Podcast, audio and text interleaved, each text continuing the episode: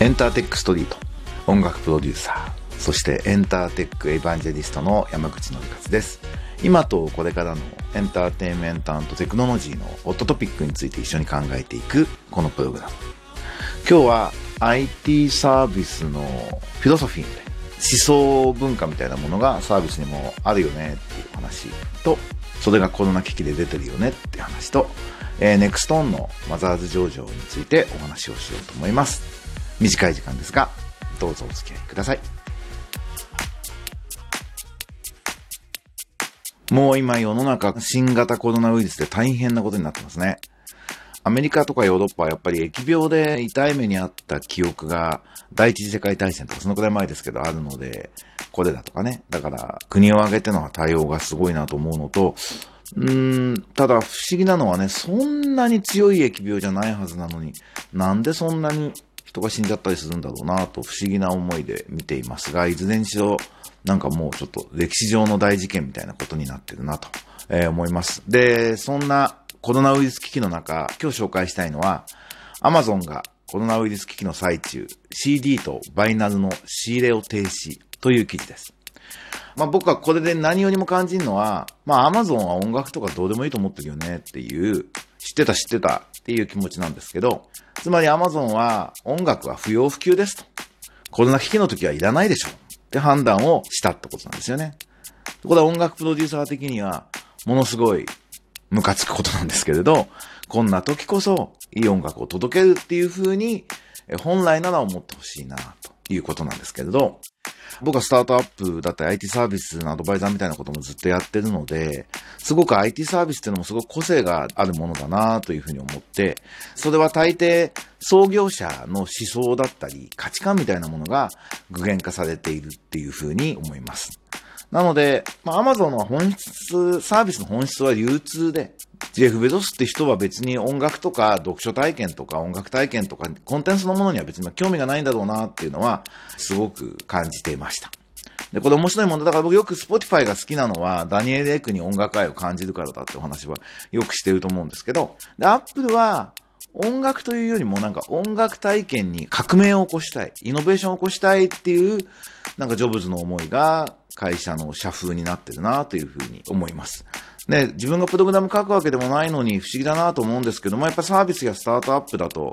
こう大事なジャッジメントをする創業者っていうのも、その積み重ねが、その人の思想みたいなものをサービスに具現化していくんでしょうね。えー、例えば7っていう音楽サービスがありますけど、これ僕初期アドバイザーやってたんですけど、やはり文原くんっていう創業者のユーザーへの愛情みたいなものがサービスにすごく現れてるなというふうに思います。あの2チャンネル、その後できたニコニコ動画っていうのも、あの僕はひろゆきさんって人とちゃんとお話したことあるわけじゃないんですが、やっぱりその西村ひろゆきの思想っていうのが現れてるなというふうに思います。なんで、えっ、ー、と、ジェフ・ベゾスは多分音楽に興味もないんでしょうと。で、個人的にまああっても、それ以上に大切な思想があって、それは何ていうんですかね、流通を便利にするぞみたいな。そんなことなんだと思うんですよね。だから経営者としては、あの非常に尊敬できる経営者だと思うし、ただコンテンツ制作者、音楽プロデューサーとしては、こいつ敵かもしんねえなっていう、心を許してやべえなっていうふうに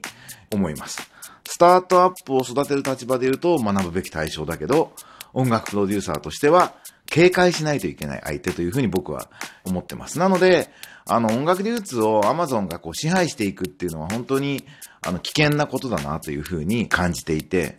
ただまあ、あまりに便利なんでね、僕ももう今本とかは Amazon だと履歴が残って便利なんで、買っちゃうんですよね。あと去年入院してた時にやっぱ病院にも必要なものをすぐ翌日も届けてくれるんで、ちょっと便利さに負けて結構 Amazon 使ってしまっているなぁと。やばいなというふうに思います。人間っていうのは危機の時にその人の本性が出るっていうと、今コロナウイルス危機の時に Amazon という企業の本性が CD とバイナルの仕入れの停止っていうところに現れてるんだなというふうに僕は見て、これ忘れないようにしようねっていうふうに思いました。もう一つは、あの、ネクストーンのマザーズ上場のニュースです。これは僕にはすごく嬉しいニュースなんですけども、もしかしたらネクストーンっていう存在を知らない方もいらっしゃるかもしれませんが、えっ、ー、と、第2ジャスダックと言われるものです。あの、2001年に著作権等管理事業法っていうのが改正されて、えー、著作権の管理をジャスダック以外の団体も会社もできるようになりました。で、いっぱい会社できて、うん、多分5、6個やるって言って始めた会社あったと思うんですけど、そんな簡単に立ち行かなかったんですね。で、結局 JRC という会社と e ライセンスという会社の2つが残っていて、この2つが合併して Nextone という会社を作りました。で、まあちょっと今ね、すごく市況が悪いところで株価が低い中でのスタートになってしまったんですけども、まあおそらくネクストンの株主は株価を上げてここでキャピタルゲイン得ようって思ってる株主多分ほとんどいないと思うんで、まあ逆に株価低いとこから始められて、結果的に良かったのかもしれないです。で、ネクストンは、これから日本の音楽業界が成長していくためにものすごく重要な会社です。あの強みとしては、デジタルサービスが分かっている、デジタルが分かっているということと、グローバル市場の競争というのをすごく意識できているってことです。あの、JRC の社長で、今ネクストーンの COO の荒川さんが、始まったばっかの Spotify の存在を僕に教えてくれて、こういう時代が来るよねっていうことを教えてくれました。で、そのぐらい研究をちゃんとしてる人たちだということですね。これからの日本の音楽産業っていうのは大事なのはデジタルとグローバルなんで、で、ここがまたジャスダックがものすごく弱いところなんですよ。ネット上でジャスダックの評判悪くてカスダックとか言われてるんですけど、ジャスダックに対する悪口を見ると、だいたい9割は誤解か著作権に関する無視から来るもので、変な批判が多いんですね。結構、知的レベルの高い方でもちゃんと理解してなくて、無知に基づく批判をしてたりする、印象論っていうんですかね。で、語ってたりするんですけど、そういう時は僕もちろんジャスダックかばうんですけど、じゃあジャスダックに問題がないかっていうとそんなことはなくて、透明性が低かったりっていうことだったり、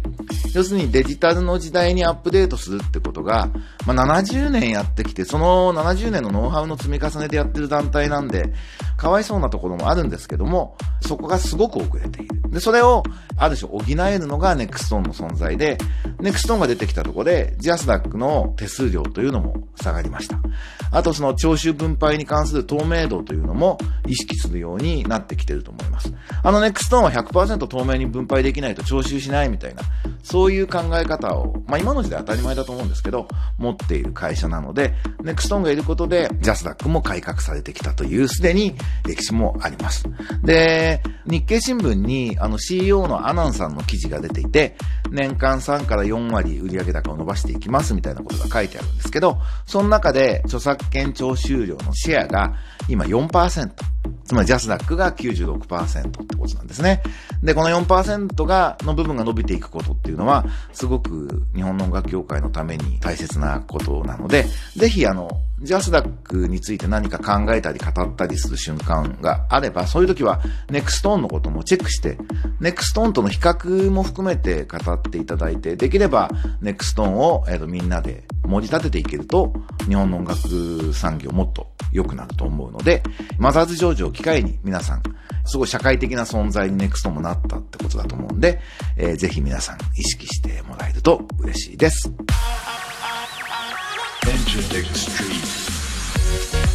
日は最後にもう一つだけ、あの IT メディアで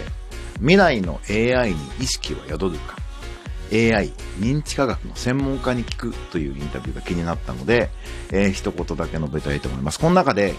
沖縄科学技術大学院、これ今論文数とかがすごく伸びていて、世界的に注目されている、えー、新しい大学なんですけど、この谷教授という方が人工知能に意識は宿るのか、感情は持てるのか。これあの、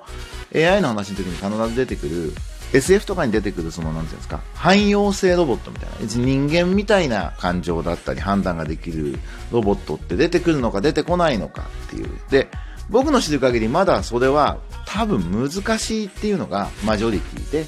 SF の中であとごくごく一部の研究者がそういう時代が来ると言っているっていう認識なんですけどでこの谷教授って方も難しいよねという前提はありながら相棒に見られるようにあのソニーの相棒犬のペットロボットロボットに長く愛情を注ぐ人も出てくると。そういう人の愛情を受けて発達していけるロボットができたら、もっとすごいことになるかもしれないって発言をしていて、僕は結構ドキッというか、おおなるほど、と。いうふうに思いました。まあ、あの、人工知能の分野っていうのは今、あの、最もホットな、これエンターテインメントともすごく関係の深い分野だと思うので、引き続きチェックしていこうと思います。ということで、エンターテックストリート、今日はこんなところで終わろうと思います。最後までお聴きいただいてありがとうございました。音楽プロデューサーの山口のりかつでした。それではまた来週。バイバイ。